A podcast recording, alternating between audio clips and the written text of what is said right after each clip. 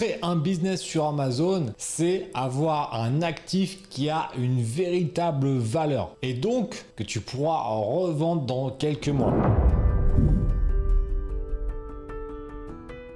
En effet, peut-être que dans quelques années, tu en auras marre de faire que de la vente sur Amazon et tu voudras peut-être partir dans l'investissement immobilier, bourse, affiliation marketing ou tout autre business sur Internet, qu'il y en a vraiment plein. Et je peux te comprendre puisque moi, après 9 ans exclusivement sur Amazon, en 2018, j'ai eu envie d'avoir des nouveaux challenges comme la formation, comme accentuer l'affiliation, comme faire des investissements, etc. etc. Donc si je l'ai fait, tu vas certainement retrouver la même dynamique, c'est que tu en auras marre dans euh, quelques années et c'est totalement ok avec ça. Mais peut-être que tu n'auras pas envie de stopper tout ce que tu as fait, ton petit bébé comme ça, et de ne pas le revendre et l'abandonner comme ça. Non, moi je l'ai revendu et toi, je pense que tu auras envie de faire la même chose. Et c'est tout à fait normal. Et eh bah, la bonne nouvelle, c'est que comme Amazon, c'est un véritable business avec des marques, avec du stock, ça a donc de la valeur et tu vas pouvoir revendre ton business et récupérer un petit pactole si tu as fait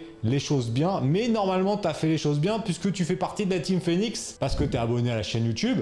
Dès maintenant, si c'est pas encore fait, tu as cliqué sur la petite notification et donc tu sais comment bien vendre sur Amazon. Donc tu as fait du as fait des petits bifetons avec tes produits et donc tu vas pouvoir la revendre. Donc là, je vais t'expliquer comment ça se passe en trois étapes ultra simples. Première chose, c'est qu'il va falloir trouver un acheteur. Ah bah ouais, parce que la vente, c'est comme tout. Si tu n'as pas d'acheteur, euh, bah il n'y a pas de vente. Donc là, première chose, parle-en autour de toi.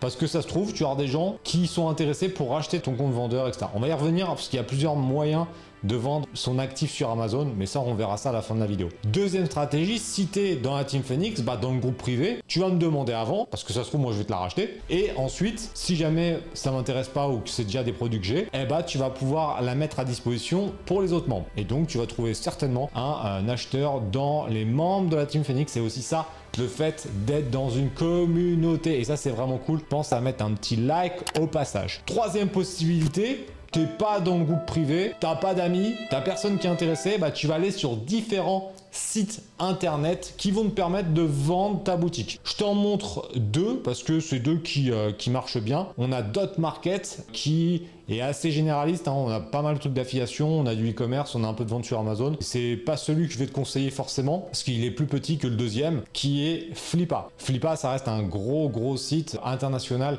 où tu vas pouvoir donc mettre ta boutique en vente, soit avec un prix fixe, soit avec un tarif aux enchères comme eBay.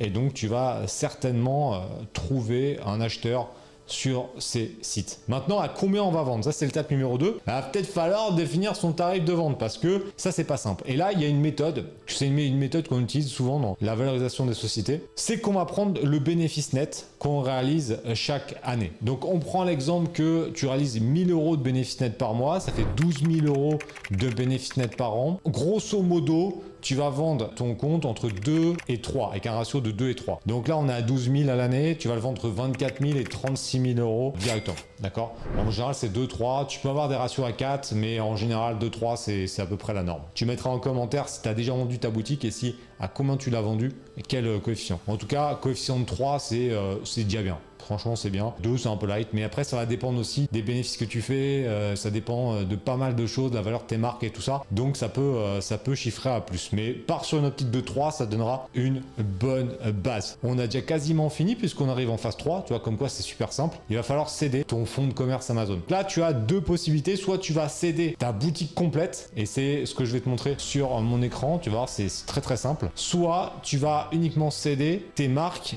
et ton stock. Et tu vas garder ton compte vendeur. Je vais t'expliquer les deux dynamiques. Si tu cèdes uniquement ton stock et tes marques, c'est-à-dire que le compte vendeur est encore à toi, c'est plus dans une optique que tu veux te séparer d'une de tes activités, mais que tu veux continuer à vendre sur Amazon. Si il n'y a aucun intérêt de garder ta boutique, enfin ton compte vendeur plutôt, Amazon. Donc ça, c'est plutôt dans l'optique si tu veux te débarrasser d'une niche qui t'intéresse plus, tu vas vendre ta fiche produit avec ta marque et ton stock. Possible numéro 1. Là, vraiment, la vidéo, elle est plus sur tu vas arrêter la vente sur Amazon. Donc là, on va être plutôt sur un transfert de compte Amazon. Et comme tu le vois sur l'écran, c'est super simple. Il y a juste un bouton à appuyer, tu vas faire transférer le compte et après Amazon va te demander des documents. Le vendeur et l'acheteur vont devoir remplir des documents et c'est irréversible. C'est-à-dire qu'une fois que tu as cliqué sur transférer le compte, il faut vraiment que ça soit fait pas ça juste pour t'amuser euh, là euh, pour voir comment ça marche. Hein. Parce que sinon c'est vraiment le bordel après. Donc faut pas cliquer dessus tant que t'as pas, euh, tu veux vraiment pas vendre ta boutique. Et donc tu vas le vendre une fois que tu auras trouvé un, acheteur. Il faut savoir que normalement, et là je mets bien normalement, ce qui a rien de normal avec Amazon, ça, ça dépend vraiment, c'est un peu cas par cas, tu n'as pas de coupure de vente. Il n'y a pas de stop entre l'achat et la vente. Je l'ai fait deux fois. Une fois en 2020, j'ai eu un stop de 48 heures, donc le compte était en révision pendant 48 heures, le temps qu'il vérifie les éléments. Donc pendant deux jours, la boutique en, question n'était plus disponible. Je l'ai refait en 2021 et là, il n'y a pas eu de coupure. Et c'était vachement plus simple d'ailleurs, parce que du coup, ils m'ont demandé des documents et